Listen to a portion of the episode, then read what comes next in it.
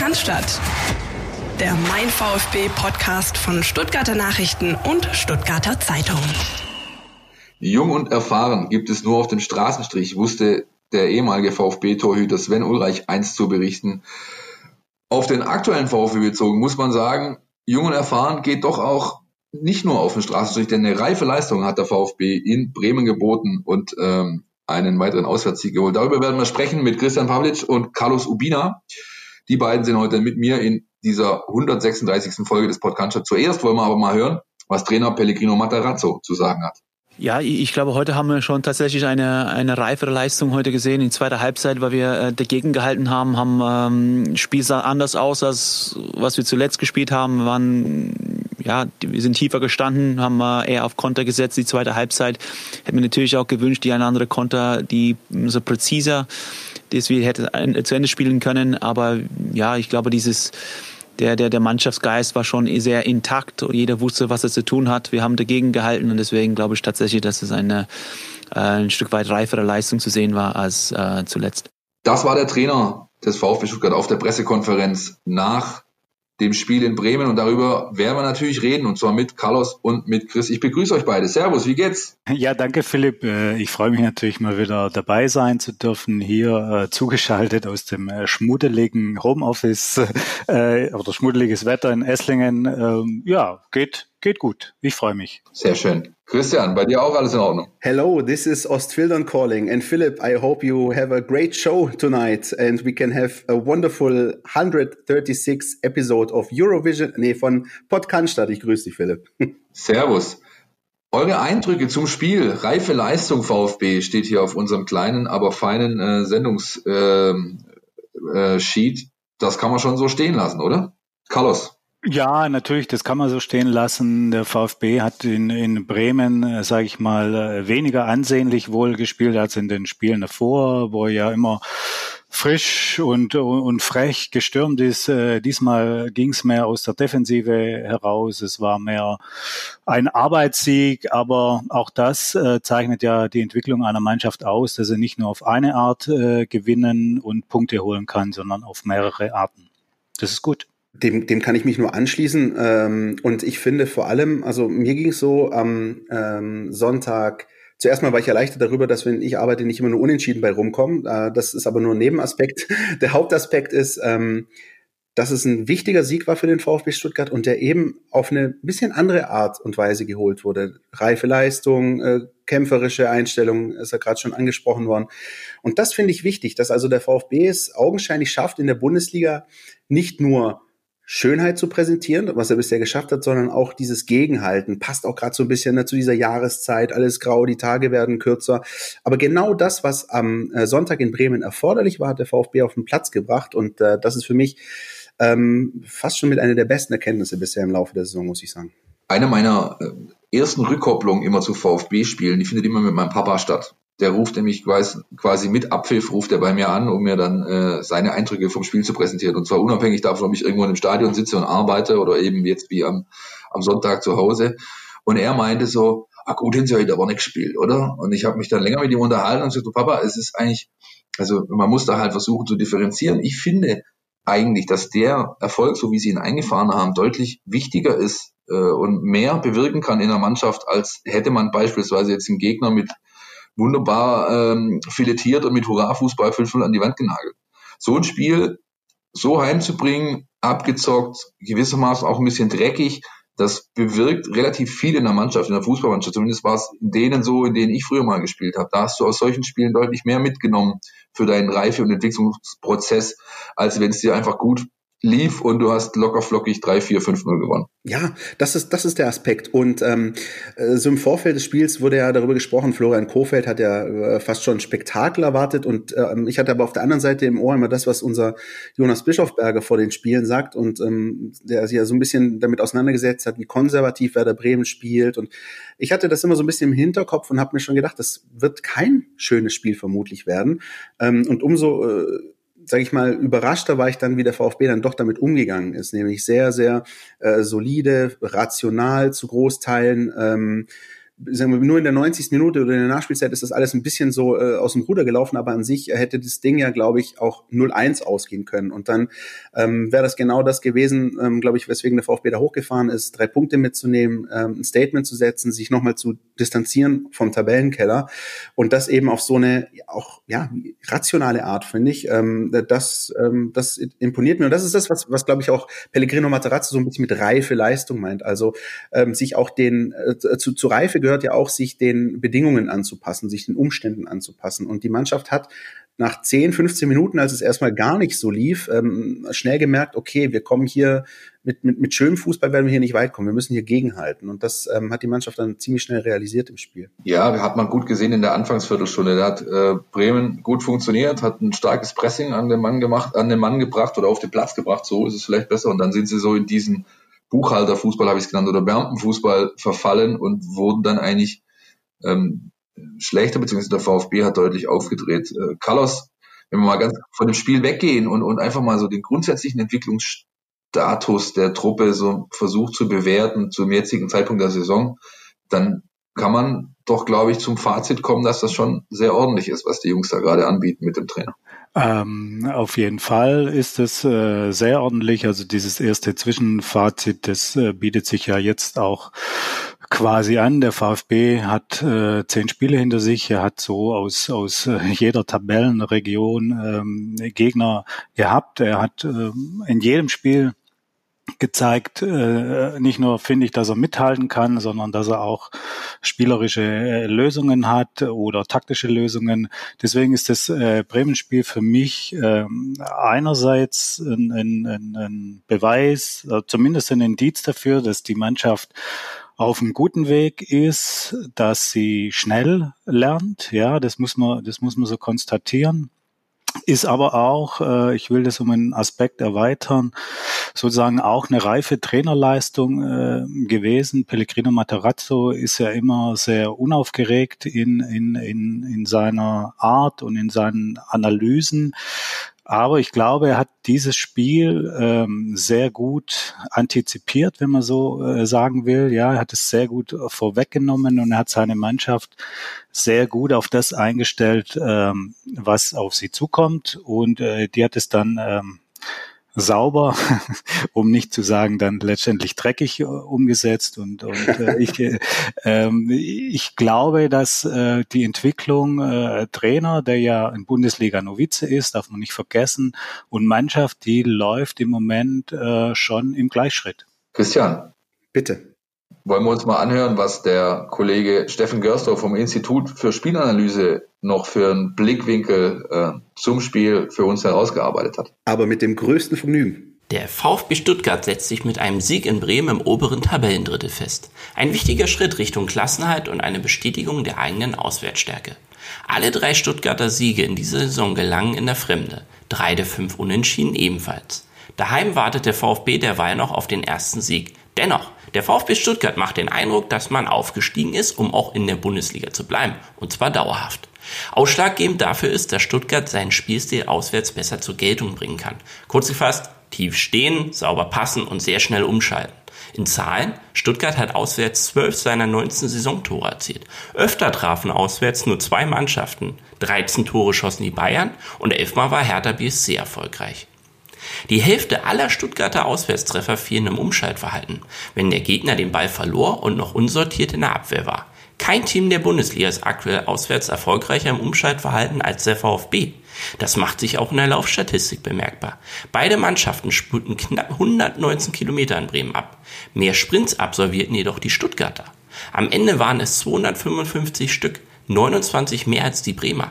Die Hanseaten fanden offensiv aufgrund der dicht gestaffelten Stuttgarter Abwehr keine Räume für Anspiele und Sprints in die Tiefe. Derweil wussten die Schwaben aus jener tiefstehenden Defensive schnell im Sprint umzuschalten. Der Stuttgarter Spielstil macht sich bei Auswärtsspielen auch in der Defensivstatistik nochmal deutlich bemerkbar. Nur sechs der 16 Gegentore kassierte der VfB auswärts. Kein einziges davon fiel im Umschaltverhalten. Überrumpeln ließ sich der VfB Stuttgart also in keiner Partie. Ein gutes Beispiel dafür war die Partie ebenfalls in Bremen. Zwar hatte Bremen am Ende 14 Torschüsse in der Bilanz, jedoch kamen nur drei davon auf den Kasten von Gregor Kobel. Anders der VfB mit elf Schüssen, sieben davon gingen auch auf den Kasten von Pavlenka. Am 11. Spieltag geht es für den VfB Stuttgart direkt wieder auswärts ran, gegen Borussia Dortmund. In Anbetracht der Stuttgarter Stärken auf fremden Plätzen liegt in puncto Ergebnis eine Überraschung in der Luft.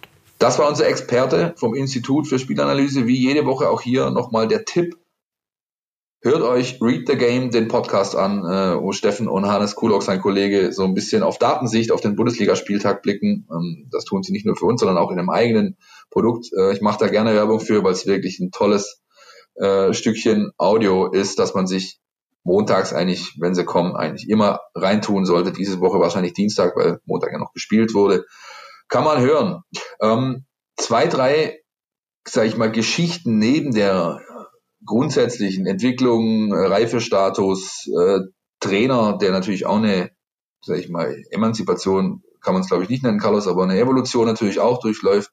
Eine der Geschichten, die dieses Spiel noch geschrieben hat, finde ich, war so ein bisschen die von Borna Sosa. Der macht sich im Eiltempo, der hat, ähm, der hat äh, ja auch natürlich seine eigene Entwicklung durchlaufen und spielt gerade in einer Art und Weise, wie man sie bisher beim VfB von ihm noch nicht gesehen hat. Äh, das ist sicher richtig. Also das ist ähm, gemessen in der Zeit, die er da ist. Das war ja dann seit äh, Sommer 2018 der beste Borna Sosa, den der VfB bisher äh, erleben durfte. Er, er spielt ähm, konstant auf, auf äh, gutem Niveau, bringt seine Stärken da über die linke Seite sehr gut ein und ähm, ist ja auch mit, mit der Vertragsverlängerung äh, zum einen äh, belohnt äh, worden. worden. Ähm, ich glaube aber, dass vor allem äh, das Ganze darauf beruht, dass er jetzt ähm, sozusagen sportlich äh, beim VfB angekommen ist nach, nach äh, sehr unruhigen Zeiten, vielen Verletzungen, Krankheiten. Äh, hat er jetzt seinen Platz in der Mannschaft gefunden. Er hat ein äh, Trainerteam um, um sich herum, das äh, auf ihn äh, baut, das ihm Vertrauen schenkt und äh, dieses Vertrauen gibt er im Moment äh, wirklich auf, auf äh, eindrucksvolle Weise wieder. Also das ist so ein Beispiel für mich für einen Spieler, der, der einen langen Anlauf äh, nehmen musste. Ja, das äh, sind ja VfB äh, Widrigkeiten, wie wir sie in den Jahren zuvor oft erlebt haben, die es einem jungen, neuen Spieler nicht gerade leicht machen, Fuß zu fassen. Jetzt ist er da und jetzt spielt er das aus, wofür man ihn äh, einst geholt und auch gelobt hat. Ja, ähm, äh, dem kann ich mich auch nur anschließen und vor allem, also für mich persönlich ist es so, ähm, ich kann mich da gerade so ein bisschen fast genüsslich zurücklehnen und vielleicht auch euch beiden zuhören, weil mir fallen da schon noch ein paar Steine vom Herzen, sage ich ganz ehrlich. Ich habe gefühlt auch in diesem Podcast, glaube ich, fast schon jahrelang erzählt, der Junge, der kann was, der hat Potenzial, glaubt's mir, guckt doch nur mal, was da in der U21 los ist. Natürlich hat man das hier natürlich nicht großartig gesehen und ich habe mir auch immer wieder gedacht, so Mensch, Junge, du kannst es doch. Äh, in, in Kroatien hat man das gesehen, zugegeben, andere Liga, aber auch eben auch in der U21 auf sogenannten mini-internationalen Niveau und ähm, ich freue mich einfach, dass, ähm, dass Borna Sosa jetzt einfach auch zeigt, wozu er in der Lage ist. Und ähm, das ist auch noch nicht alles übrigens. Da bin ich auch sicher. Und ähm, jeder, der auch so seine Karriere ein bisschen verfolgt ähm, und ihn auch als Typen, wird eben auch merken, dass es einer, der einfach jetzt einfach auch sehr happy ist, weil, weil, weil sehr viel gerade bei ihm selbst im Reinen ist. Er ist hier wirklich angekommen, Vertragsverlängerung, Carlos hat es gerade angesprochen. Dann doch noch die EM-Qualifikation mit der U21, was eben auch wichtig ist. Und Borna Sosa ist beispielsweise auch einer, der ähm, nimmt dann auch kein Blatt vor den Mund. Ähm, der hat dann auch schon vor zwei, drei Jahren gesagt, natürlich ist es zum Beispiel irgendwann mal mein Ziel, in der A-Nationalmannschaft zu spielen. Und ähm, jeder, der den äh, Weltfußball verfolgt, ähm, äh, weiß, dass die Position des Linksverteidigers äh, eine der kompliziertesten ist, auch für die meisten ähm, Auswahlmannschaften. Ähm, da gibt's wirklich sehr, sehr wenige, die da rausstechen. Und ähm, ich bin mir sicher, das wird er so jetzt hier groß äh, nicht, nicht erzählen. Und ich bin mir aber dennoch sicher, dass ähm, das für ihn doch auch ein Stück weit im Hinterkopf ist. Wenn ich jetzt hier richtig Gas gebe, wenn ich hier wirklich konstant meine Leistung bringe, auf mich aufmerksam mache, dann ist möglicherweise noch nicht mal der EM-Zug für mich abgefahren, äh, als Backup äh, mitzugehen, möglicherweise ähm, zur Europameisterschaft. Und äh, das hat er vor paar Jahren immer mal wieder angedeutet. Und ich glaube, das ist auch eine riesen, riesen Motivation für ihn. Ob es dann klappt, klar, steht auf einem ganz anderen Blatt Papier. Aber ähm, um, um euch vielleicht einfach mal so ein bisschen ja mitzunehmen in diese, in diese kroatische Seele auch, das ist etwas, das motiviert ihn ungemein, das kann ich euch sagen. Und deswegen freue ich mich einfach wahnsinnig, dass, ähm, dass er momentan das zeigt, wozu er, in der, äh, wozu er fähig ist. Und ich, wie gesagt, bin aber auch der Meinung, und das hören wir auch nicht nur von, äh, von mir hier, sondern eben auch von Sven hat, wenn man ihn zu Bonner Sosa befragt, er sagt auch, da ist das Ende der Fahnenstange noch nicht erreicht, da geht auch noch mehr. Kaum auszudenken, was los sein wird, wenn jetzt auch noch seine Flanken ankommen. Richtig. Ich, ich meine, es waren zwei von acht nur äh, gegen, gegen Bremen. Ähm, da ist definitiv noch Luft nach oben. Das ist äh, noch, eine, noch ein Komplex, den er den er zu verbessern hat, äh, gerade wenn eben Spieler wie Sascha Kalajic vorne steht. Ähm, wir wissen, das hat auch schon in, äh, mit Mario Gomez ein paar Mal ganz gut funktioniert. Aber ja, völlig richtig, das ist, ähm, das ist noch die große Baustelle bei ihm. Wir wissen aber auch, dass es nicht nur an ihm liegt, denn äh, wir haben uns ähm, mit Sven Missentat, mit Steffen Görsdorf vom Institut für Spielanalyse unterhalten und haben also ein bisschen rausgearbeitet, was denn äh, mit dem Thema Flanken generell so los ist in der Bundesliga. Das lest ihr, das ist ein Stück vom Kollegen Gregor Preis bei uns in der App aktuell. Und ähm, es liegt, wie gesagt, nicht nur am Flankenden, sondern vielleicht auch ein Stück weit am Abnehmer, respektive an den nicht ähm, vorhandenen Abnehmern, denn die Box beim VfB, die ist nicht so ganz gut besetzt manchmal. Carlos, ich habe dich unterbrochen. Was wolltest du zufügen? Ähm, ich wollte im Prinzip inhaltlich äh, das Gleiche einfügen, dass es ja nicht nur immer darauf ankommt, äh, wer von äh, rechts und links flankt und wie präzise die sind, sondern man muss schon darauf achten, dass der Strafraum entsprechend besetzt ist und da geben diese Daten und Beobachtungen, Analysen, äh, die du erwähnt hast, äh, Aufschluss. Und das ist ein ganz interessanter Blick auf, auf die, auf die Geschichte des, des Flankens. Das äh, kann ja fast schon zum Glaubenskrieg ausarten unter Fußballtaktikern, ob man viel oder wenig äh, flanken soll und was zum Erfolg äh, führt. Äh, unbestritten ist ja, und das macht der VfB, er hat, er hat ein Flügelspiel und äh, weil sich dort Räume öffnen und äh, über die kommt er schnell und gut nach vorne. Das muss man sagen. Ein Aspekt zu Bonazzosa würde ich euch gern ganz kurz noch befragen, ähm, weil, weil ich das ja noch nicht ganz greifen kann. Ähm, vielleicht hilft da so ein bisschen auch unsere Schwarmintelligenz.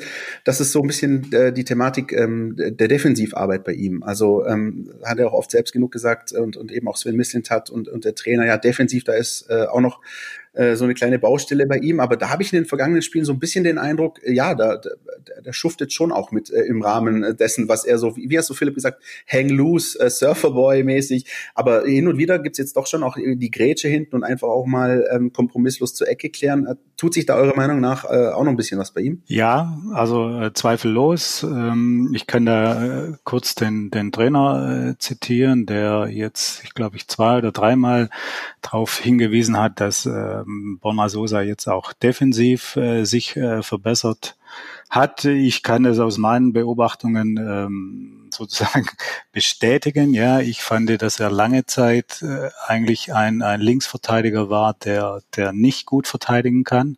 Ja, manchmal von der Körpersprache kam er mir so vor, als ob er gerade beim FV Illertissen ein Vesperspiel irgendwie äh, bestreitet und, und kein, kein Bundesligaspiel. Ähm, das hat sich gewandelt. Er, er hat äh, ein ganz anderes Auftreten, ist mit viel mehr Körperspannung, mit viel mehr Aggressivität dabei. Das zum einen. Ich glaube aber auch, dass ihm der Trainer äh, vermittelt hat, äh, äh, wo er zu stehen hat, wo er hinzulaufen hat, wie die ganzen Abläufe sind. Ich glaube, da macht sich die, die Trainerarbeit auch äh, bemerkbar. Ein Stück weit auch die Rolle auf dem Platz, meine ich. Er hat nicht mehr, er hat nicht mehr, ähm, sag ich mal, diesen, oder zumindest, sag ich mal, seine Rolle aktuell ist so offensiv ausgerichtet, dass er hinter sich dass er die ganz weiten Wege zurück eigentlich gar nicht mehr machen muss, respektive dann noch den Kämpfer hat, der quasi als Halblinker in der Dreierkette mit ihm so ein Tandem bildet da. Das funktioniert schon alles ganz gut und grundsätzlich habe ich eigentlich, wann haben wir drüber gesprochen, letzte Woche oder vorletzte Woche habe ich, mein, der, der es am besten, glaube ich, bewerten kann, wie sich ähm, Borna Sosas Defensivarbeit verbessert hat, ist der Moishi. Denn der muss seine Trikots waschen und die sind mittlerweile mit deutlich mehr Grasflecken äh, nach dem Spiel geschmückt, als es eben früher der Fall war. Insofern ist das schon ein deutliches Indiz dafür, dass jemand mehr ackert und rackert und äh, das tut. einfach äh, dem Spiel gut, es tut seiner, seiner Rolle gut und ich glaube, da werden wir uns schon noch freuen können, die nächsten Wochen und Monate, dass da noch mal ein bisschen was geht beim Kollegen. Die Geschichte allerdings des Spiels, die hat nicht Borna Sosa geschrieben, sondern die hat Silas Omangituka geschrieben. Vielleicht sogar die Geschichte des Spieltags, denn über kaum eine Szene im Bundesliga-Alltag an diesem Wochenende ist mehr gesprochen worden als über die vor dem zwischenzeitlichen 2 zu 0 des VfB Stuttgart beim SV Werder Bremen. Auch wir haben natürlich entsprechend das Ganze aufgearbeitet. Wir haben äh, kommentiert, wir haben Pro und Contra geschrieben. Und ich habe am Sonntagabend äh, noch während dem Spiel quasi einen Tweet geschrieben, der natürlich für relativ viel äh, Aufsehen gesorgt hat. Ich habe völlig äh, emotionsgetrieben reagiert, äh, missverständlich formuliert vor allem, äh, so dass man interpretieren konnte, äh, dass ich aufgrund dieser Szene Rückschlüsse zuließe auf den Charakter von Silas. Ich habe das korrigiert, habe mich entschuldigt, auch einen Tag später äh, war ein großer Bock ähm, und äh, ich habe mitnichten irgendwie vorgehabt, ihm die charakterliche Eignung abzusprechen. Allerdings, und das muss man festhalten, und ich glaube, das haben auch die ein oder anderen gesehen, ähm, man kann schon Rückschlüsse dahingehend zulassen, dass man sagen kann, so ein bisschen unsportlich war die Nummer von Silas schon, als er sich aufreizend lässig etwas Zeit ließ, bevor er das zwischenzeitliche 2 zu 0 erzielt hat. Wie habt ihr, wie habt ihr denn gesehen? Ich habe äh, sie tatsächlich so äh, gesehen, dass ich erstmal dachte, äh, dass der junge Kerl völlig perplex war, dass, dass die zwei äh, Bremer, also Torwart Pavlenka und Verteidiger Toprak, äh, das Spielen eingestellt haben in, in dem Moment, ja, völlig ähm, er etwas irritiert war, nicht so recht äh, wusste angesichts der, der, der letzten Spielminute, angesichts der, der bevorstehenden Entscheidung, was er denn so machen äh, soll. Äh, meiner Meinung nach hat er dann ähm, nicht wirklich das Richtige gemacht, indem er einfach ähm, hinläuft, den Ball über die Linie schiebt und, und äh, abdreht. Ja, das finde ich äh, wäre korrekt gewesen. Für mich war das schon äh, aufreizend äh, langsam. Ich will dennoch nicht so den, den Stab über ihn brechen.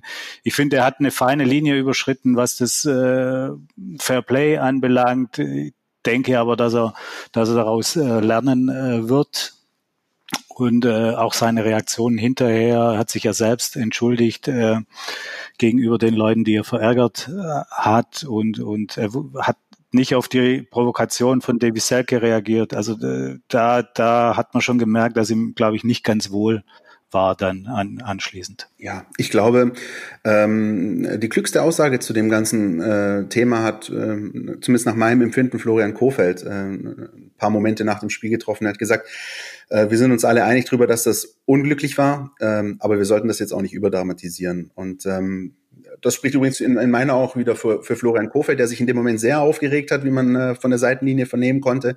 Aber für den es dann hinterher dann auch okay war, der dann auch schon ähm, kurz nach Abpfiff äh, sich nochmal mit Silas Wamangituka ausgetauscht hat. Da gab es dann noch ein Shake Hands, also alles gut.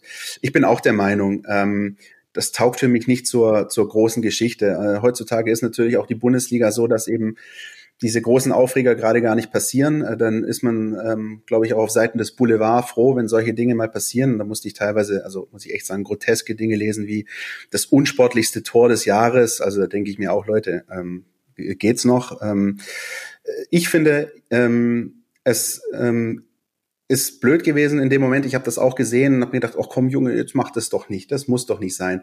Ähm, aber am klügsten fand ich in dem Moment, ähm, war dann übrigens derjenige, der dann irgendwann gemerkt hat, ich muss hier was tun, war Jerzy Pavlenka. Ähm, und das spricht eben wiederum dafür, dass jetzt hier zumal kein, auf keinen Fall ein Regelvorstoß vorliegt. Das haben wir auch schon lang genug ausdiskutiert, Philipp, das hast du auch aufgeschrieben. Also es war keine Regelwidrigkeit. Denn Jerzy Pavlenka hat dann irgendwann gemerkt, als Silas Wamangituka also vor dem Tor umstand, also wenn ich jetzt nicht dahin gehe, dann steht er auch noch zwei Minuten lang darum, vermutlich. Und ähm, äh, ist dann einfach äh, hin. Äh, Silas hat den Ball über die Linie gedrückt und für Pavlenka war die Situation dann auch in dem Moment erledigt. Dass dann natürlich äh, Fellbachs Finest, äh, Davy Selke, äh, den vielleicht epischsten Sprint seiner Bundesliga-Historie äh, an den Tag legt und, und Silas äh, an die Gurgel will, jo, das hat die ganze Sache dann, glaube ich, so richtig hochkochen lassen. Ähm, ich bin der Meinung, ähm, es sah einfach blöd aus ähm, und es wird Silas Wamangituka sich nicht, sicher nicht nochmal passieren im, im Lauf seiner Karriere. Er hat sich entschuldigt, das habt ihr schon gesagt. War es unnötig, war es unglücklich? Ja.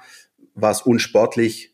Nein. Das ist zumindest meine Meinung. Ja, ich habe mich am meisten, also ich habe mich am meisten deswegen geärgert und das hat sich dann, glaube ich, auch in dem äh, in, in dem Tweet irgendwie kumuliert, dass ich, wir haben letzte Woche noch viel über Reifeprozess gesprochen, auch bei ihm und dass er sich eben da äh, weiterentwickelt hat und das hat, diese Szene hat für mich das zumindest äh, konterkariert, ja, und zumal, und das ist das, das Größte, was mich eigentlich, das meiste, was mich geärgert hat, es hat seine sportliche Leistung in den Hintergrund gerückt, die war nämlich bombastisch, die war richtig gut, der hat ein richtig gutes Spiel gemacht, und darüber hat nachher keiner mehr gesprochen. Und das hat mich einfach geärgert, auch für ihn natürlich geärgert. Die Äußerung an sich war natürlich so absolut äh, nicht korrekt. Ähm, wenn du dir anguckst, was der für ein, was der für ein Spiel gemacht hat tatsächlich, ja, allein diese, für mich war die beste Szene eigentlich gar nicht die äh, von, von den beiden Treffern, sondern diese eine Szene, auch wieder mit Toprak und Pavlenka-Beteiligung, wo dem Toprak, glaube ich, auf, auf 30 Metern 25 abnimmt an ihm vorbeigeht und dann nur einfach mit dem falschen Fuß abschließt und ans Außennetz, anstatt ihn auf die lange Ecke zu ziehen. Da siehst du einfach, was das für eine Rakete war, auch wie er ist, auch wie er erkannt hat, beispielsweise. Diese Szene musst du erstmal erkennen. Du musst ja erstmal erahnen, dass die Abstimmung zwischen Pavlenka und Topak in der Situation nicht passt, dass da überhaupt für mich vielleicht eine Tür aufgeht, ich an diesen Ball kommen kann. Das siehst du in der Wiederholung oder auch im, im, im, im, im Fernsehbild, das war gesehen ist, erkennt er extrem früh, sprintet los und ist dann in einer Geschwindigkeit kurz vor Pavlenka, dass eigentlich, dass, dass gar kein anderer mehr eine Chance hat, an diesen Ball zu kommen, außer ihm. Und dann ähm, ist es halt so gelaufen, wie es gelaufen ist. Fand ich, wie gesagt, ein bisschen schade. Ich bin auch ein großer Freund des Sportsmanship. Ich äh, weiß, das ist im Fußball nicht allzu ausgeprägt wie vielleicht im Rugby oder im Tischtennis oder sonst wo. Ähm, für mich trotzdem kein Grund, das einfach so zu akzeptieren. Ich finde, äh, das ist ein hohes Gut und das wurde für mich so ein bisschen äh, da missachtet in dieser Szene und insofern, ich glaube, hinten raus kann man es einfach gut sein lassen. Der Junge ist jetzt bester Scorer im Kader und äh, auch da, wie bei der gesamten Mannschaft, äh, scheint sich gerade eine Entwicklung zu manifestieren, die wirklich aller Ehren wert ist. Ja, wobei es äh, tatsächlich so ist, ich glaube, das hat dann auch ähm, beide Trainer wahrscheinlich ein Stück weit geärgert, zumindest auf, auf VfB-Seite. Die, die sportliche Leistung ist äh, deutlich in den Hintergrund äh, gerückt und äh, ich habe ja in, in, in einem Beitrag äh, meine Meinung äh, versucht, differenziert äh, kundzutun, nämlich wie, wie gerade schon erwähnt, dass das im Grunde nichts Schlimmes ist, er auch alle mildernde Umstände dieser Fußballwelt kriegt, aber letztendlich es einfach bei, bei einer kleinen Unsportlichkeit bleibt oder bei einer Szene, die nicht ähm, sein muss. Und wenn ich die, die Reaktionen äh, mir vor Augen führe, die ich erhalten habe hier auf ähm, E-Mail-Seite oder sonstigen äh, Kanälen, dann muss ich sagen, äh, ich muss lange, lange zurückdenken, äh, um so eine lange Liste von, von, von Schreiben bekommen zu haben auf, auf einen kleinen Beitrag. Ja, das äh, reichte dann von ähm, Zustimmung, ja, äh, bis zur persönlichen Beleidigung. Also das ist ein Aufregerthema irgendwie gewesen und man kann sich dieser Geschichte, ich glaube, das haben wir jetzt ähm, ja auch ausgeführt, von zwei Seiten nähern. Ja, und unterm Strich bleibt ähm, wahrscheinlich, höchstwahrscheinlich würde er das nicht mehr so machen. Ja, ich glaube, das ist auch das Feedback, was er direkt auch von seinen Mannschaftskollegen zurückgespielt bekommen hat. Äh, wenn man zum Beispiel die Aussagen vom Kapitän Gonzalo Castro nimmt nach dem Spiel, denke, das wird schon so kommen, dass er sich einfach äh, das zukünftig zu Herzen nimmt und gar nicht mehr erst Gefahr läuft, überhaupt in so eine, sag ich mal, Diskussion, äh, ja, überhaupt in so eine Szene dann reinzukommen, weil er einfach zukünftig das Ding reinschiebt, auf die paar Sekunden, die er offensichtlich rausfinden wollte, zumindest ist das die offizielle Sprachregelung, verzichtet und äh, sich einfach freut, dass, äh, dass er einfach ein Bombenspiel gemacht hat. Das kann man so festhalten. Genau, das kann man so festhalten. Und vielleicht ein Aspekt noch, damit wir auch von, von, von der Geschichte jetzt äh, auch mal loskommen. Ich glaube, wir haben das in der gebotenen äh, Ausführlichkeit äh, sozusagen äh, breitgetreten. Aber zum Beispiel eine andere Erkenntnis, nicht nur äh, die Geschichte in der 90. Minute oder auch die sehr starke Leistung von, von Silas während des Spiels, eine andere Erkenntnis, die für mich übrigens auch ganz wichtig ist. Der VfB hat nicht nur Nicolas Gonzales als Elfmeterschützen. Das ist so eine andere Geschichte, die bei mir noch hängen geblieben ist, den, den da reinmacht äh, in der 31. Minute auch sehr souverän, ist, glaube ich, auch ein gutes Zeichen für den VfB. Also du brauchst nicht nur Nicolas Gonzalez, wenn es einen Elfmeter für, für den VfB gibt. Das ist sowas, was bei mir noch ein bisschen hängen bleibt nach dem Spiel. Ja, ich glaube nicht nur Sven Mistintat hat sich gefreut, denn äh, die acht Millionen Euro, die er eins bezahlt hat an Paris FC, die äh, Bamangituka ja gleich auch in so eine Kategorie Kusmanovic, Marika und so weiter katapultieren, mit die teuersten Einkäufe, die der VfB in seiner Geschichte je getätigt hat. Die scheinen sich dann doch ähm, zu amortisieren aktuell und vielleicht äh, sogar noch zu multiplizieren. Missintat, haben wir letzte Woche schon drüber gesprochen, äh, Vertragsverlängerung. Äh, ich glaube, beide Seiten haben mittlerweile ihre Absichten klar erklärt. Ähm, Carlos, du hast das letzte Woche in aller äh, gebotenen Breite aufgeschrieben. Nimm uns doch mal oder hol uns mal so ein bisschen ab. Was ist der Status quo? Äh, wie sieht's aus? Woran hakt's? Wann äh, ist eine Deadline da vielleicht auch? Wir haben letzte Woche so, oder ich habe gesagt, ich glaube, das kriegen die VfB-Fans als Gutsle unterm Weihnachtsbaum. Könnte das zutreffen? Das äh, könnte zutreffen, äh, wobei ich glaube, an, an Weihnachten denkt äh, weder die eine noch die andere äh, Seite. Da, da geht es jetzt eher um äh, Verhandlungsgeschick, um Überzeugungsarbeit, äh, letztendlich um, um äh, der Knackpunkt ist ja eine Frage der Kompetenzen. Sven Mislintat ähm, hat ja im Moment weitreichende Kompetenzen, die er, die er sozusagen ausleben kann in seinem Job als Sportdirektor.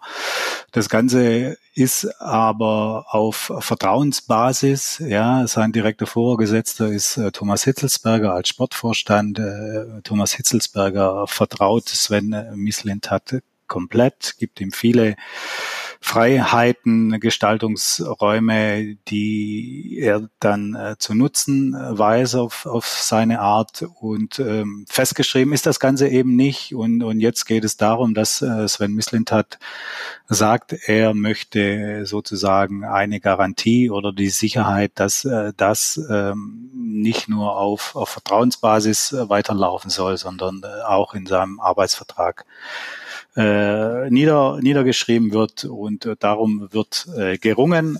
Ja, ähm, Hitzelsberger Misslintat ähm, sprechen beziehungsweise verhandeln. Äh, da äh, letztendlich muss aber auch der Aufsichtsrat äh, der AG sein Okay geben als Kontrollgremium. Das ist, äh, ist so bei, bei äh, zwei Personalien sozusagen, äh, Cheftrainer und, und Sportdirektor. Da muss der Aufsichtsrat äh, nicken und, und äh, bis es dann durch das Gremium ist, äh, das ja, sag ich mal, äh, hochkarätig und prominent besetzt ist, also was, was Wirtschaftskompetenz äh, und äh, diese Manager-Tätigkeiten anbelangt. Ja, da muss man einfach schauen, wie die jetzt äh, zu Potte kommen. Aber eben nicht sportlich besetzt. Also in, in dieser Hochkarätigkeit, sage ich jetzt mal. Meinst du, das könnte sich zu einem Stolperstein ausweiten? Nein, das glaube ich nicht, weil, weil ja seit einiger Zeit ist ja Rainer Adrian äh, dazu äh, gekommen, der mit Hermann Ohlicher sozusagen die Sportkomponente vertritt und, und äh, Rainer Adrian äh, ist ja vielen VfB-Mitgliedern noch in guter, wenn nicht sogar in bester Erinnerung, äh, was die Mitgliederversammlung damals im, im Stadion anbelangt hat, wo es um äh, sozusagen die Zukunft des Präsidenten Wolfgang Dietrich ging. Da hat er einen, einen äh, äh, Redebeitrag und ist mit seinen Gedanken, mit seinen Ausführungen, äh, hat er vielen aus der Seele gesprochen und er ist ein, äh, jemand, der selber Profifußball gespielt hat, der lange Trainer war, der die ganze Sache konzeptionell angeht. Und ich glaube, dass auch da äh, sozusagen jetzt eine, eine größere Expertise da ist im Aufsichtsrat und äh, da wird schon äh, genau drauf geschaut und äh, ja, ich, ich gehe davon aus, dass man immer noch zu einer Einigung kommt. Carlos, wir haben uns ja schon vor ein paar ähm, Wochen mal unterhalten, auch über, über Sven Mislintat und sein Wirken als, als solches in der Gesamtheit. Und ähm, ein Aspekt war auch dieser Glaubenskrieg, so hast du es dann genannt. Also in welche Richtung sozusagen der VfB einschlagen sollte. Ist das auch ein Aspekt, der irgendwie bei dieser Geschichte noch eine Rolle spielt oder ist das dann eher so ein bisschen im Abseits ad acta? Also ist das sozusagen nur noch eine Formfrage und, und eigentlich ist klar, in welche Richtung das geht in, in Zukunft beim VfB. Ähm, der Weg ist, ist klar. Also der Weg äh, soll ja weiter beschritten äh, werden, dass man äh, Qualität nicht äh, in dem Maße zukaufen kann, sondern dass man Qualität entwickeln will und und muss. Ja, dass also viele junge Spieler das Gesicht des Kaders prägen sollen. Äh, wunschgemäß natürlich immer mehr mit mit Eigengewächsen. Im Moment sind es ja in, in, in der überwiegenden Zahl äh, externe Talente. Also über diesen Weg sind sich ähm, sowohl die sportliche Führung als auch das als auch der Aufsichtsrat äh, im, im Klaren und auch äh, sozusagen dieser Weg soll gemeinsam beschritten werden. Jetzt ist es halt äh, der VfB Stuttgart und der VfB Stuttgart ähm, ist nicht bekannt dafür, äh, in den letzten Jahren äh, Kontinuität großgeschrieben äh, zu haben. Und deswegen sind die ein oder anderen Bedenken des, des Sven Mislintat auch sehr nachvollziehbar. Also man weiß nicht, immer genau, ja, wie der Aufsichtsrat äh, tickt, äh, was dann passiert, wenn mal mehrere Spiele hintereinander äh, verloren gehen, ob, ob der Weg äh, dann äh, noch so mit voller Überzeugung beschritten wird oder ob man dann doch nicht eine andere Richtung einschlagen will. Man muss konstatieren, dass die Vergangenheit lehrt, der Aufsichtsrat hat da öfters mal ähm, 180 Grad Wenden eingelegt, was Trainer und Sportvorstände anbelangt.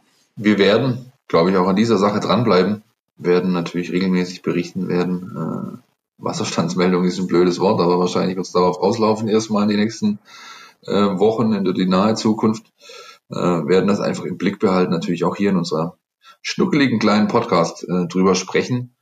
Und äh, ich würde an dieser Stelle gerne mal den äh, Fokus ein wenig weiten und äh, mal auf das große Gesamte blicken, was das Bundesliga-Business angeht. An diesem Montag gab es den mit Spannung erwarteten Entscheid bezüglich der, ich sage jetzt mal, Neuverteilung oder Umverteilung der TV-Gelder. Und hinten raus gab es meistens oder viel, sage ich mal, Enttäuschung, zumindest bei Fanbündnissen und äh, auch vielen Anhängern, die da, glaube ich, ein großes äh, ja, Maß an Hoffnung hatten, dahingehend, dass sich der, die, die DFL zu einem radikaleren Ansatz irgendwie versucht äh, durchzuringen, dass es nicht passiert. Wie äh, seht ihr denn die Sache, die da jetzt am Montag kommuniziert wurde von Christian Seifert, dem DFL-Chef?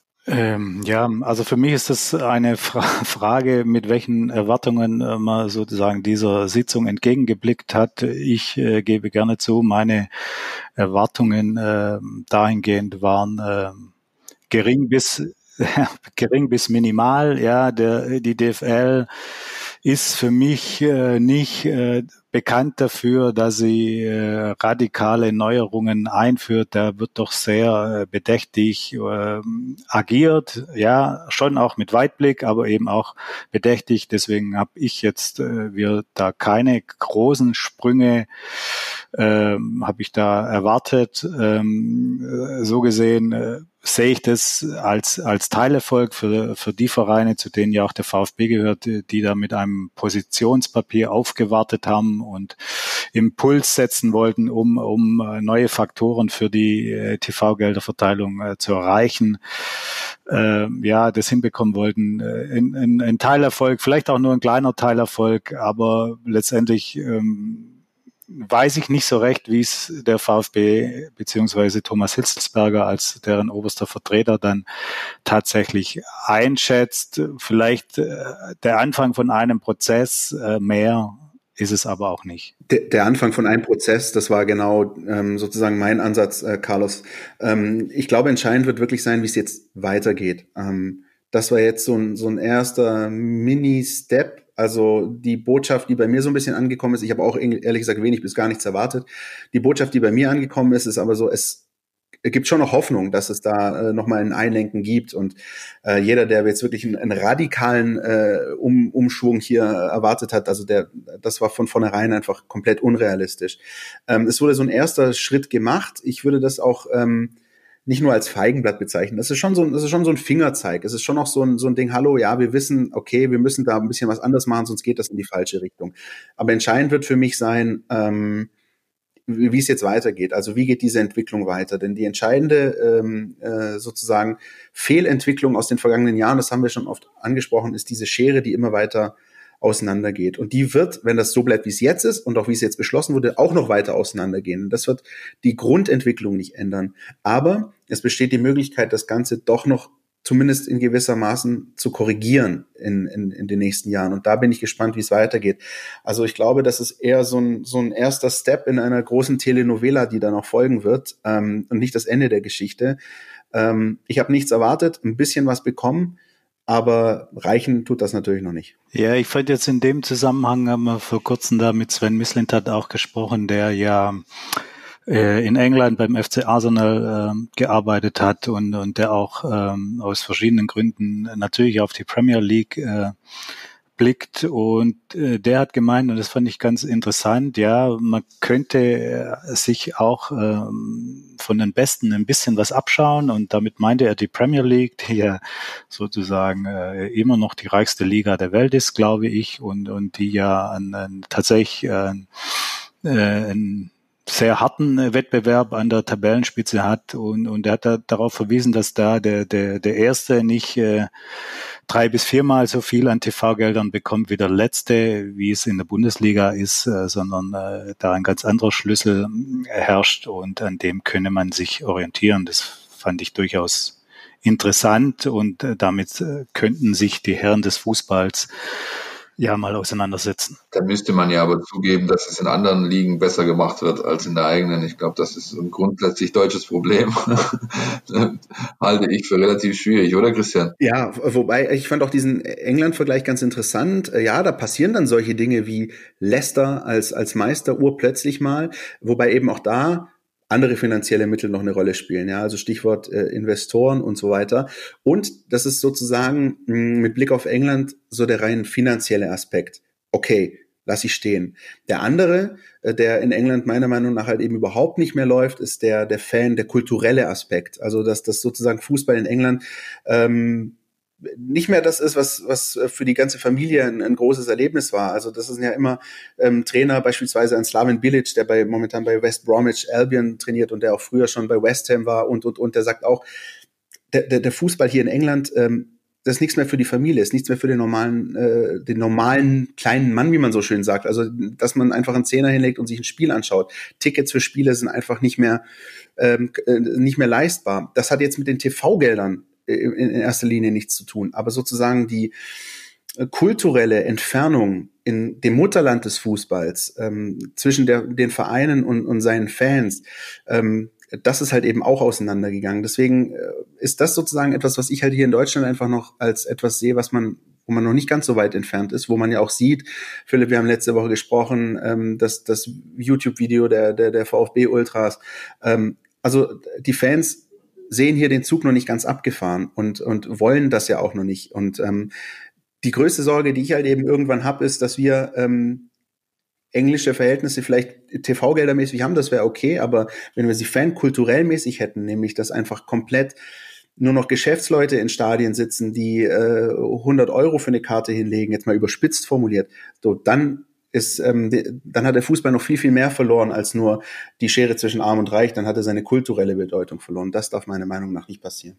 Ja, wobei das natürlich, wie gesagt, zwei völlig verschiedene äh, paar, paar Stiefel sind. Ja, ich hätte mir einfach gewünscht, dass dieses Impulspapier, das vorgebracht wurde, unter anderem von Arminia Bielefeld, äh, Regensburg und vom VfB Stuttgart, dass das deutlich mehr Beachtung findet. Das ist nicht passiert. Für mich ist das bleibt das eine Feigenblattnummer. Das ist ja, wir ändern ein bisschen was. Wir streichen die ganze Sache nicht mehr grün, sondern lila und, und verkaufen es ein bisschen anders. Ansonsten ist mir da zu wenig passiert. Und ich weiß natürlich, wie komplex diese ganze Thematik ist. Und ich weiß, wie schwierig es ist, Entscheidungen zu treffen, die dann wirklich, sage ich mal, für, für Umbrüche sorgen. Für mich war das ein gepflegtes, wir machen einfach so weiter und anstatt grün ist es jetzt rot Geschichtchen. Und das, äh, das ärgert mich. Und ich kann viele verstehen, die, äh, wie beispielsweise die Fanbündnisse wie unsere Kurve oder unser Fußball oder der FC Play Fair oder so weiter, die dann, die dann einfach sagen, hör zu, Leute, das ist einfach zu wenig. Und was mich tatsächlich jetzt ist, äh, wir nehmen wie immer Mittwochs auf, jetzt ist schon wieder anderthalb, zwei Tage her, was mich immer noch so ein bisschen irritiert, ist, von diesem Verfassern des Impulspapiers haben sich mittlerweile alle geeinigt, äh, ge geäußert, nur der VfB Stuttgart nicht. Äh, ich finde den Ansatz ein bisschen Ja, weiß ich nicht. Interessant zumindest. Äh, ich kann sie ein Stück weit verstehen, die Stuttgarter, indem sie eben sagen, vielleicht ist es taktisch klüger, erstmal nichts zu sagen. Wir wollen erstmal uns das anschauen, was genau, wie sehen denn die Zahlen aus und so weiter. Wir haben das natürlich schon getan. Ihr findet die entsprechenden Stücke bei uns auf den Seiten. Wie die Neuverteilung ist, wie der VfB Stuttgart profitiert, wie der Verteilerschlüssel aufgebaut ist. All das äh, war und was das für den VfB Stuttgart bedeutet, findet ihr bei uns auf Stuttgarter Zeitung, Nachrichten.de und in der App. Grundsätzlich finde ich es trotzdem einfach interessant, dass der VfB Stuttgart bisher auf öffentliches, auf ein öffentliches Statement äh, verzichtet hat als Kommentar zu der Entscheidung am Montag. Carlos, gibt es da einen Grund dafür? Und wenn ja, welcher ist es? Also ehrlich gesagt ähm, kann ich die Frage nicht konkret äh, beantworten. Ich, ich, ich muss schlichtweg sagen, ich weiß nicht, äh, welche Strategie in Sachen Kommunikation äh, da dahinter äh, steckt. Ähm, deswegen tue ich mich echt schwer. Oft äh, ist es ja so, in manchen Bereichen, da, da wird dann offiziell nichts verlautbart, aber man, man kriegt dann doch ähm, durch Gespräche oder Hintergrundinformationen äh, sozusagen Einordnungen. In, in, in diesem Fall ist es alles äh, nicht äh, erfolgt oder ich, ich habe da keinen Zugang äh, dazu gefunden und von dem her weiß ich tatsächlich nicht, äh, welche Strategie da verfolgt wird. Christian, kannst du dir einen Schuh draus machen sozusagen irgendwie? Hast du eine Idee, was da der Hintergedanke sein könnte? Ja, also äh, zumindest ähm, bilde ich mir ein, einen zu haben. Also es ist, äh, wir, wir haben in der vergangenen Woche darüber diskutiert, ähm, oder in, in, vor zwei Wochen war es mit, mit Markus Schumacher, da war so ein bisschen ja der Tenor, ähm, Hitzelsberger und Rummenigge meiden das heiße Eisen. Und ich, ich kann mir vorstellen, dass das sozusagen eine Fortsetzung dieser, dieser, dieser Kommunikationsstrategie ist, zu sagen, hey, wir wollen hier jetzt nicht äh, irgendwie groß äh, Dinge rausposaunen, kein Öl ins Feuer gießen, wir wollen uns das sachlich nüchtern anschauen. Und ich bin schon sicher, dass da äh, irgendwann in naher Zukunft dann auch vom VfB was kommen wird. Ähm, für mich ist das eigentlich kein ganz großer Widerspruch ähm, im, im Vergleich zu dem, was der VfB oder wie der VfB in der jüngeren Vergangenheit mit der Thematik umgegangen ist. Das war ja, ähm, also sagen wir so, die, ähm, die, die, die, die großen Töne, die, die äh, plakativeren Aussagen, die kamen ja eher aus äh, Richtung Isar und nicht Neckar. Ja, auch jetzt am Montag wieder. Genau, und ähm, ich glaube einfach, das ist so ein bisschen, ähm, im Nachhinein wird sich natürlich zeigen, ob das die, der richtige Weg ist. Momentan finde ich das eigentlich ganz smart. Ja, natürlich würden wir gerne was hören und würden auch gerne wissen, wie sehen das denn die Verantwortlichen ähm, in der Mercedesstraße. Aber äh, für den Moment folgen sie meiner Ansicht nach einfach nur der Strategie, die, die sie bisher verfolgt haben. Und ähm, die werden sich das genau anschauen und wenn es was zu sagen gibt, werden sie es tun. Vielleicht ja über eine Videobotschaft. Scheint ja momentan ganz on vogue zu sein. Wer weiß es schon. Das ist eine wunderschöne Überleitung, Christian. Ich würde da mit diesen TV-Gelder-Block äh, abschließen und äh, mit dem Fazit, wir werden genauso wie äh, zur Personalie Missintat da noch das eine oder andere Mal drüber sprechen. Videobotschaft, Klaus Vogt, ähm, der Präsident und auch Thomas Hitzelsberger, der Vorstandsvorsitzende, die haben vor nicht allzu langer Zeit mit, sich mit Videobotschaften an die Fans und an die Mitglieder gewendet. Jetzt an dieser Woche steht 100, nee Quatsch, nicht 100 Tage, stehen 365 Tage Klaus Vogt an. Der VfB-Präsident ist ein Jahr im Amt. Carlos, wir werden ihn sprechen noch im Wochenverlauf. Was meinst du denn, was er für ein Fazit äh, zieht, der Klaus? Ähm, ich äh, glaube, er, er, wird natürlich äh, darauf äh, verweisen, äh, dass unter seiner Ära, in Anführungszeichen, wenn man es denn so nennen mag, äh, natürlich der, der, der sportliche Erfolg mit dem Aufstieg an erster Stelle stand. Das war das äh, große, große Ziel. Das wurde erreicht mit äh, Ausbruch der, der Corona-Pandemie sind äh, viele andere äh, Projekte, die, die angestoßen werden wollten. Ich will nicht sagen hinten runtergefallen, aber haben natürlich eine, eine ganz andere Bedeutung erhalten. Also da ist vieles, ähm, zum Beispiel die, die, die Investorensuche. Es wird ja immer noch ein zweiter Investor äh, gesucht. Äh, ein Bereich, in dem äh, Klaus Vogt ja mit klaren Vorstellungen angetreten ist. Er wollte da nicht äh, den einen großen haben, sondern ähm, viele Mittelständler aus, aus der Region. Das sind alles Projekte, die, die nicht in die Tat umzusetzen waren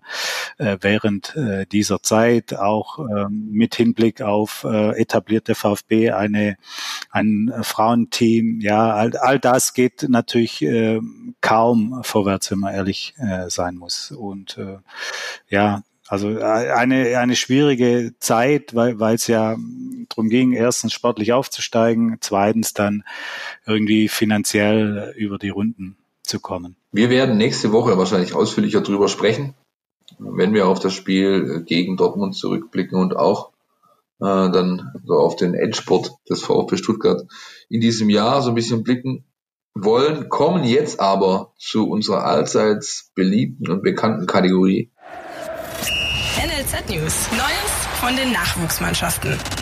Der Flash, der Newsflash diese Woche vom NLZ, der bleibt wirklich ein Blitz, nämlich ganz kurz, es geht weiter. Ähm, die Spieltermine stehen fest. Ich bete sie euch kurz runter. Am 11.12. am Freitagabend 18.30 FK Pirmasens gegen VfB 2. Dann 15.12.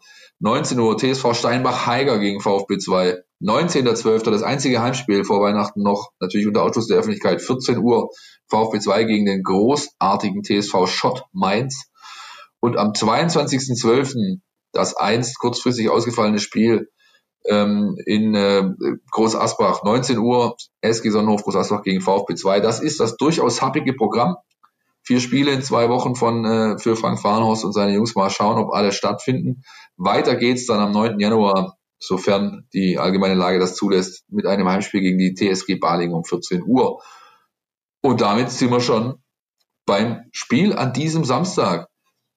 Die gelbe Wand äh, wird den VfB Stuttgart nicht erwarten, sondern nur eine gähnende Leere und ein paar schön gelb angestrichene Wellenbrecher in Dortmund im Westfalenstadion. Wie ist denn so die Ausgangslage vom Duell? Was fühlt ihr? Wie findet ihr? Sind beide Mannschaften drauf? Was ist denn drin für den VfB Stuttgart an diesem Wochenende? Also ich finde, ähm, ich finde es gut, dass der BVB äh, bei Zenit St. Petersburg gewonnen hat. Ähm, einfach weil mir das sonst eine zu lange Sieglosserie wäre irgendwie. Und jetzt haben sie in diesem unbedeutenden Spiel dann doch noch irgendwie den Sieg gelandet. Aber, das wird uns, glaube ich, auch nachher der, der Kollege Jonas Bischofberger nochmal ausführlich darstellen, der Fußball, den Borussia Dortmund spielt, äh, ist nicht mehr derselbe wie vor der Verletzung von äh, Erling Haaland. Zum einen, zum anderen, äh, ja, sind da irgendwie, ist da auch nicht alles Gold, was glänzt, schon seit längerem. Irgendwie fühl, fühlt man bei Borussia Dortmund irgendwas knirscht und knarzt. Und das ist doch eigentlich, und deswegen starte ich direkt mal optimistisch, ähm, eigentlich eine Gemengelage, die, die der VfB schon öfter in dieser Saison hatte, gerade vor Auswärtsspielen, wo jetzt auch Pellegrino Matarazzo nach dem Bremen-Spiel gesagt hat, ja, der hat zugegeben, also die Tatsache, dass natürlich momentan keine Fans im Stadion sind, ist traurig, aber für uns ist es jetzt nicht gerade ein Nachteil, wenn wir auswärts spielen. Und erklärt sich so ein bisschen damit eben auch die Bilanz. Er sagte, Heim- und Auswärtsspiele sind momentan keine ganz großen äh, Unterschiede äh, in, in der jetzigen Zeit. Ähm, das muss man nehmen, wie es ist. Und hm, dass das Spiel natürlich vor leeren Rängen stattfindet, ist zum einen traurig, weil jeder, Philipp, Carlos, ihr kennt die gelbe Wand, wir waren, glaube ich, alle schon mehrfach dort, ist natürlich ein riesiges Erlebnis, aber vor dem Hintergrund der aktuellen äh, sportlichen Entwicklung beider Vereine ist es natürlich halt was, was dem VfB eher reinspielt. Ich bin optimistisch. Carlos, wie siehst du's? Ähm, ich bin wie immer bei Prognosen äh, sehr verhalten, weil ich bin echt wahrscheinlich der schlechteste Prophet hier unter, unter Esslingens Himmel. Ähm, ich äh, sehe es letztendlich immer noch so, klar, der, der BVB schwächelt der BVB ähm, kämpft mal wieder ein bisschen mit sich und seinem äh, von Selbstzweifeln geplagten Trainer Lucien Favre. Ja, das ist alles richtig. Es ist aber immer noch der BVB, der, wie ich finde, über einen extrem spannenden Kader verfügt, der individuelle Klasse hat, wie man sie selten äh, sieht. Und ehrlich gesagt mag ich gar nicht ähm, voraussagen, wie es denn ausgehen könnte. Ich freue mich so ein bisschen auf äh, die Begegnung dieser offensiven Rasselbanden, BVB und äh, VfB. Das finde ich irgendwie für mich einen ganz äh, ja, reizenden Aspekt. Offensive Rattelbande ist ein gutes Stichwort, ähm, denn äh, Haaland, wie wir wissen, ist verletzt. Er hat sich zwar über Instagram zu Wort gemeldet und gesagt, will be back soon, aber so soon scheint es nicht zu sein, zumindest nicht vor Samstag. Der wird wahrscheinlich schon noch ein paar Wochen warten müssen. Ähm, beim VfB Stuttgart sieht es dagegen besser aus beim Top-Stürmer.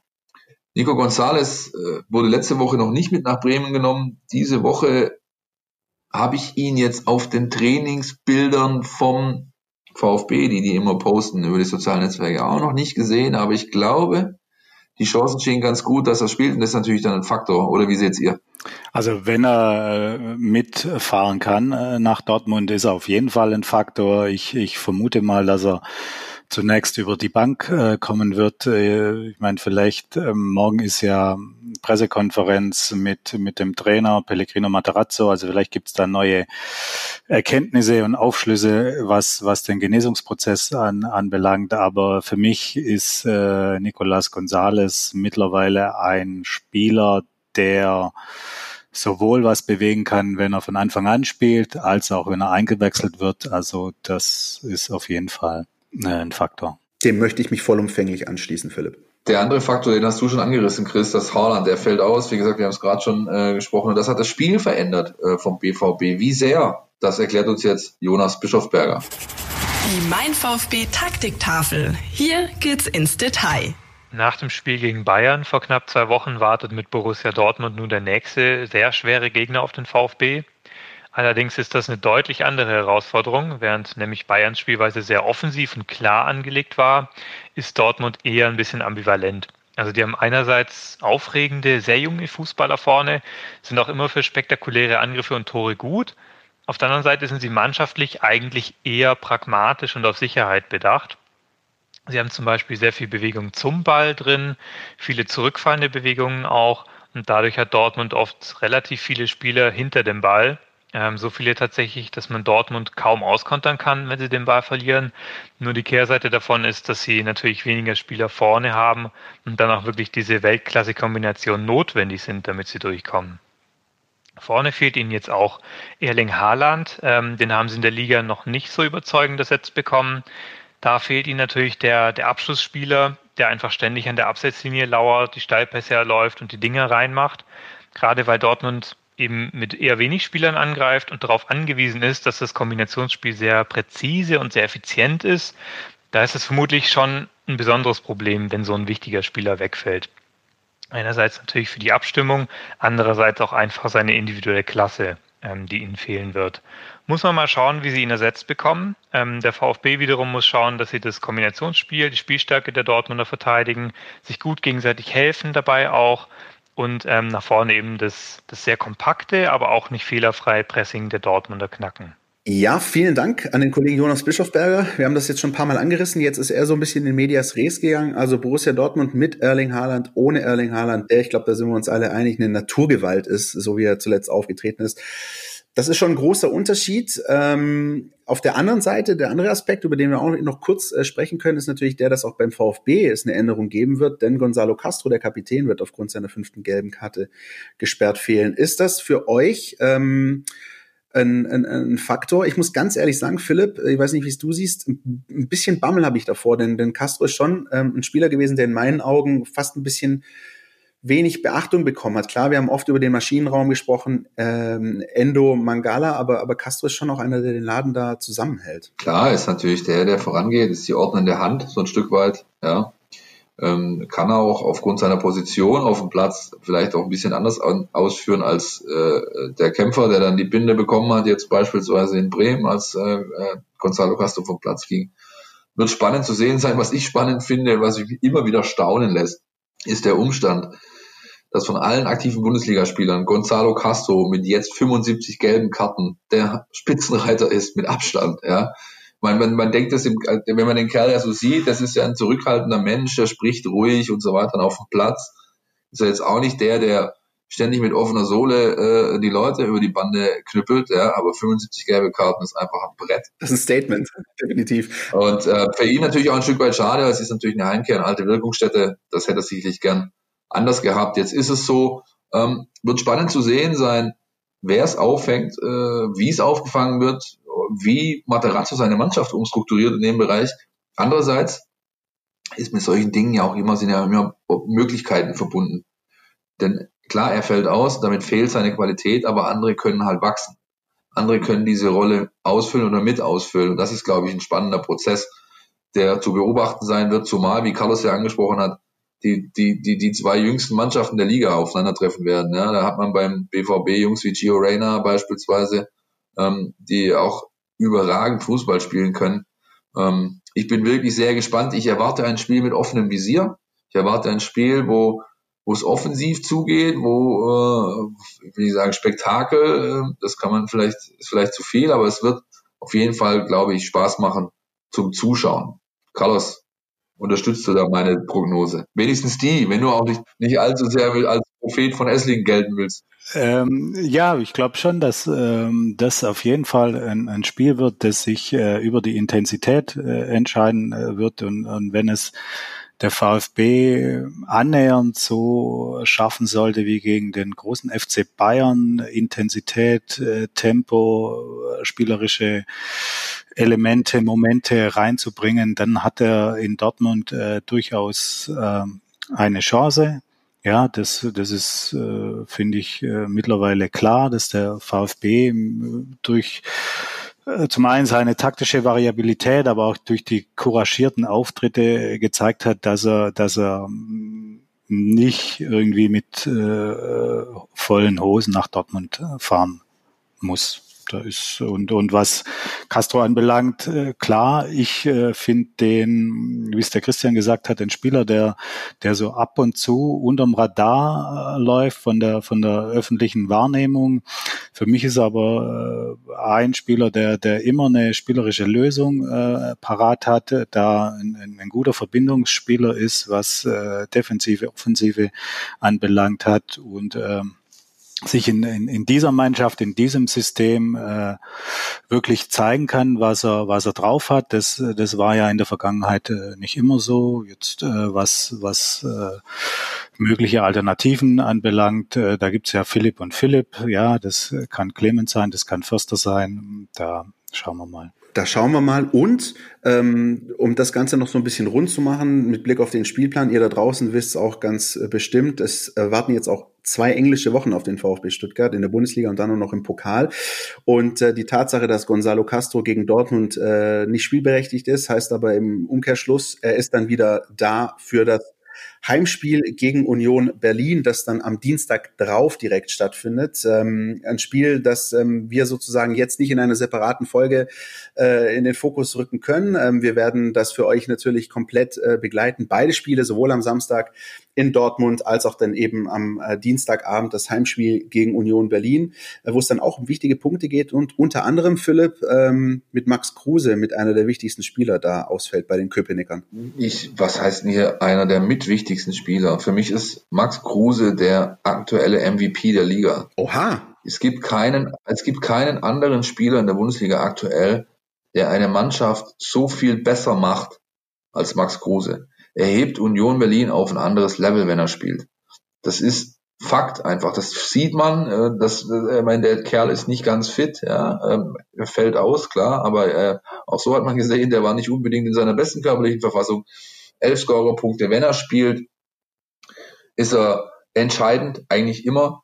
Er hat äh, die richtigen Lösungen. Er ist zum richtigen Zeitpunkt am richtigen Ort, kann beidfüßig abschließen, kann seine Mannschaft einfach auf ein neues, anderes Level hieven und das macht ihn für mich zu einem sehr, sehr wichtigen Spieler und ist natürlich ein grober Schlag ins Konto für Union für nächste Woche. Definitiv. Ähm, Carlos, ich erinnere mich übrigens, ähm, äh, wir saßen nebeneinander bei diesem Relegationshinspiel äh, damals gegen Union Berlin. Lang, lang ist's her. Ich habe, äh, glaube ich, ähm, das Stuttgarter Stadion lang nicht mehr so Beben gehört, wie äh, zum Zeitpunkt, als Christian Gentner das ähm, zwischenzeitliche 1-0 gemacht hat. Wie es ausgegangen ist, wissen wir alle. Und die üblichen Fragen, die dann vor so einem Spiel kommen, sind natürlich auch klar, ähm, inwieweit denkt man daran zurück und inwieweit spielt das noch eine Rolle? Carlos, inwieweit denkt man daran zurück und inwieweit spielt das denn eine Rolle?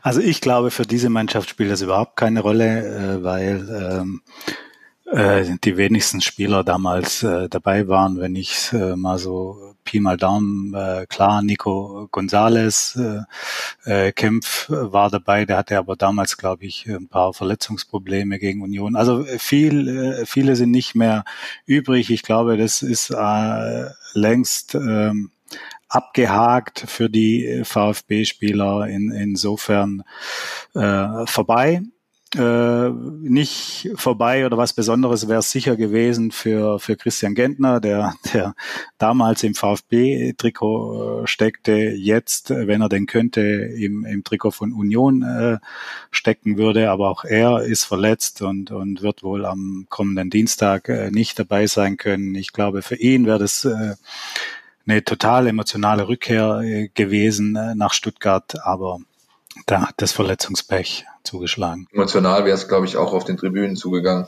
Denn wenn äh, da noch ein paar offene Rechnungen irgendwo existieren, dann mit Sicherheit, da bin ich auf Carlos Linie nicht zwischen den beiden Mannschaften. Dazu sind die zu sehr verändert mittlerweile. Aber ich glaube, zwischen den beiden Fangruppen wäre noch das ein oder andere Wörtchen gewechselt worden äh, an hätte das Spiel tatsächlich äh, äh mit Zuschauern stattfinden können. Wir werden darüber sprechen nächste Woche über diese beiden Spiele. Ich freue mich auf den Doppler. Letzte englische Woche in diesem Fußballjahr, in diesem Jahr 2020, das doch so manche Aufregung, Abwechslung äh, und sonstige Geschichten für uns alle bereithielt. Ich bin ein bisschen auch froh, gebe ich ganz ehrlich zu, wenn es rum ist. Aber da stehen jetzt noch eben ein paar Spielchen an und wir werden uns um sie kümmern. Was bleibt uns abschließend zu sagen, Christian? Außer Carlos natürlich vielen Dank für seine, für seine, für seine Performance hier heute mal wieder, auch wenn er äh, nicht der allergrößte Prophet sein möchte. Aber an der Stelle kann ich vielleicht auch sagen, ähm, Essling ist ja auch nicht äh, bekannt für seine Propheten, sondern für seinen Postmichel und auch für Carlos ja. Von daher ist es absolut in Ordnung. Es hat äh, großen Spaß gemacht, fand ich. Auch Carlos, vor allem mit deiner Expertise rund um den ganzen Komplex. Sven Mislint hat, ähm, das ist auch eine Geschichte, die noch nicht auserzählt ist. Ja, uns bleibt noch zu sagen, ähm, dass wir uns freuen, auch weiterhin durch die Adventszeit mit euch zu gehen. Die Spiele häufen sich. Ähm, wir nehmen weiter auch für euch auf jetzt und begleiten euch zumindest bis zum Rest dieses Fußballjahres und schauen, was denn der VfB da so auf dem Platz und abseits des Platzes ähm, abliefert. Ähm, wie immer gilt, alle Informationen äh, zeitnah bei uns auf den Seiten Stuttgarter Zeitung.de, Stuttgarter Nachrichten.de, über die App Mein VfB. Und äh, Feedback ist auch immer wieder sehr gerne gewünscht und gewollt. Ne? So sieht's aus. Ihr meldet euch einfach über Instagram, über Facebook, über Twitter, über info at meinvfb.de oder eben einen sonstigen Kanal, so ihr denn das möchtet. Vielen Dank, Carlos. Das war die 136. Folge. Ja, äh, gern geschehen, hat mich äh, gefreut, mal wieder dabei äh, sein zu dürfen und äh, würde mich auch freuen, wenn ich in Anlehnung an die Muppets Show sagen könnte, schalten Sie auch nächste Woche wieder ein, wenn Sie äh, Philipp Meisel und Christian Pavlic sagen hören, der VfB hat zwei Spiele gewonnen. Podcast Der Mein VfB Podcast von Stuttgarter Nachrichten und Stuttgarter Zeitung.